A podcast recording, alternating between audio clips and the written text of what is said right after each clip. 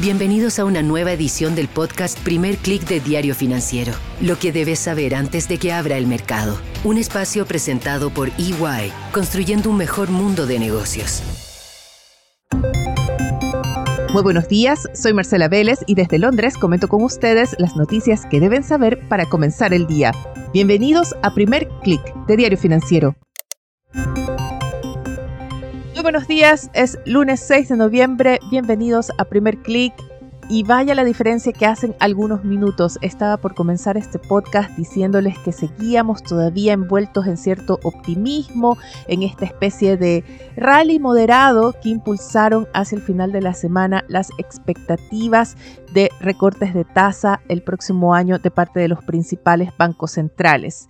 Vimos que Wall Street cerró el viernes con el Nasdaq con una ganancia de más de 1%. Fue una de las mejores semanas para las acciones estadounidenses en el año. Y esto se reflejó todavía en Asia, donde tuvimos casi un rally en las acciones asiáticas. Sin embargo, a medida que avanza la sesión en Europa, este impulso pierde fuerza. Vemos que incluso algunos índices caen en territorio negativo. Veamos qué está pasando región por región. En Asia, como les decía, vemos una sesión bastante positiva. El índice regional avanza 1,72%. Vemos alzas en acciones tecnológicas, inmobiliarias de China. Vemos que la bolsa coreana tiene un rally de más de 4%. Y en este mercado el alza se debe a un factor doméstico, fue una decisión regulatoria de prohibir las ventas en corto hasta finales de junio. Muy importante también fue el alza de más de 2% del Nikkei japonés, todavía reaccionando a ese plan de estímulo que anunció el gobierno hacia el fin de la semana pasada, un plan de estímulo fiscal por 113 mil millones de dólares orientado a ayudar a las familias a enfrentar el aumento de costo de vida. Este es un país que por más de décadas vivió en deflación y ahora se enfrenta a una inflación todavía moderada en comparación con países, por ejemplo, de Estados Unidos, de Europa y también de Latinoamérica. Sin embargo, el alza en el costo de vida es considerado uno de los factores que ha llevado, y así lo muestra una encuesta publicada ayer, los índices de apoyo al gobierno a un récord mínimo de apenas 28%. Otros titulares en Asia se concentran en qué va a pasar con el reporte que va a publicar más tarde China. Es uno de los eventos que está en la agenda, en la atención del mercado y es el reporte de exportaciones e importaciones que llegará durante la madrugada en Latinoamérica, ya durante la mañana en China. Y el mercado no es del todo optimista. Los analistas esperan ver si una desaceleración en esos niveles de contracción de la actividad comercial china. En septiembre, tanto las exportaciones como las importaciones de ese país registraron caídas de más de 6% y ahora se calcula o se espera que se reporten caídas de en torno 3, 4, máximo 5%. Salgamos de Asia, vayamos a Europa, donde les mencionaba hemos visto un cambio de tendencia. Estamos viendo que las acciones tienen dificultades para encontrar una dirección clara. Tuvimos una apertura al alza, sin embargo, a esta hora, a excepción de la bolsa italiana, casi todos los índices caen en territorio negativo. El stock 600 opera plano, pero también con tendencia a la baja. Es una sesión importante para resultados europeos. De hecho, las grandes empresas europeas destacan en la agenda de resultados esta semana. Hoy tenemos a Ryanair. Por el lado positivo, las acciones suben casi 7%, anuncia que va a pagar dividendos, algo poco usual en esta empresa, un reflejo de la buena temporada de verano que tuvo la aerolínea. Sin embargo, advierte todavía que podrían sufrir por el alto costo de los combustibles. Esta semana veremos los reportes de grandes bancos, UBS, Commerzbank, Deutsche Bank, Y todo esto en medio de esas cifras que han confirmado la desaceleración de la eurozona. Hoy tuvimos nuevas cifras y se trata de los índices PMI de servicios y las lecturas no fueron para nada positivas. En todos los casos se confirmó una profundización en terreno de contracción. En el caso del índice general de la eurozona, la lectura fue de 47.8, estuvo dentro de las expectativas, pero marca una desaceleración desde la lectura de septiembre que fue de 48.7.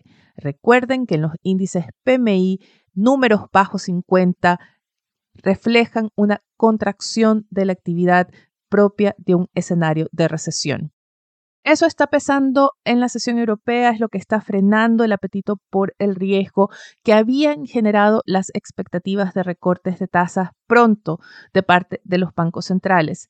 Vemos también que ese apetito por el riesgo se frena o se modera entre los futuros de Wall Street, que registran a esta hora todavía alzas, pero más acotadas en el caso del S&P 500 de solo 0,15%, algo más fuertes en el Nasdaq con un avance de 0,19%.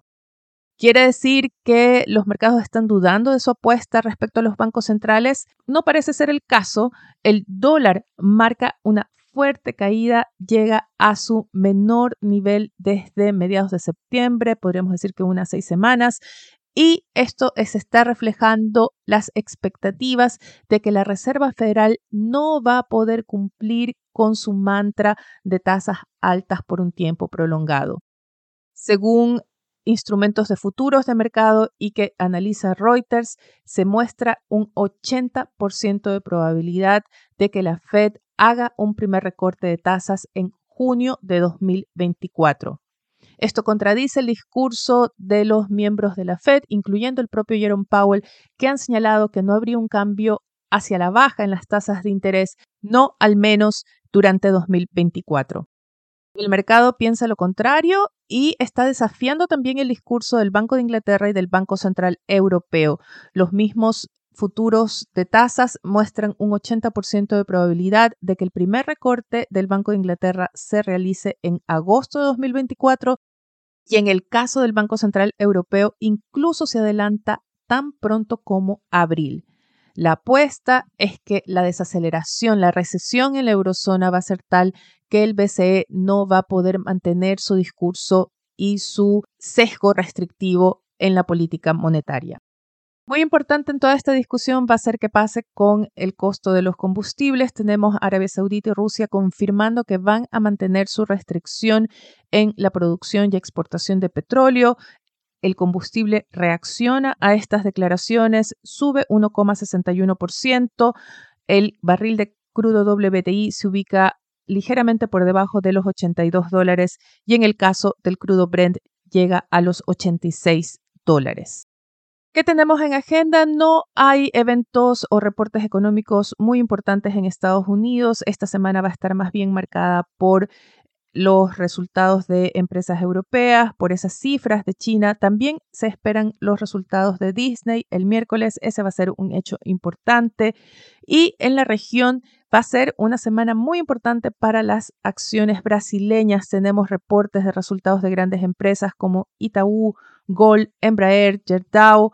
Eso hoy, mañana tendremos BTG Pactual y más tarde durante la semana veremos los resultados de Petrobras. Ahora los quiero invitar a que no se pierdan la edición de hoy de Diario Financiero. Es un día muy especial para este diario. Cumplimos 35 años.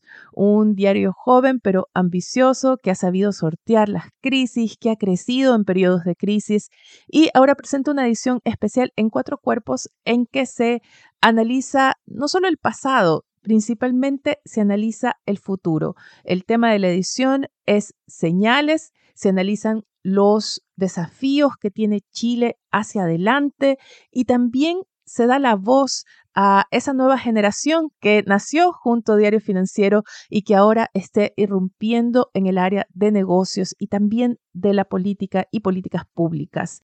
Quedan invitados a no perderse esta edición especial en df.cl y también los invito a que visiten dfsud.com con las noticias de negocios de Latinoamérica.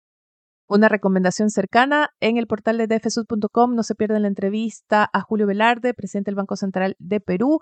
Estuvo de paso por Londres y tuve la oportunidad de conversar con él y hace una revisión sí de los riesgos de la economía peruana, sobre todo ante el fenómeno del niño, cómo esto puede interrumpir los planes de bajas de tasas de parte del Banco Central de Perú.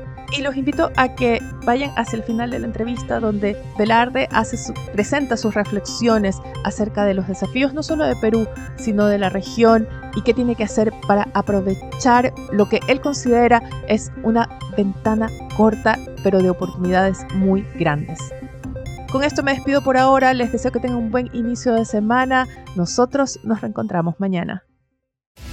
Esto fue el podcast Primer Click de Diario Financiero, lo que debes saber antes de que abra el mercado.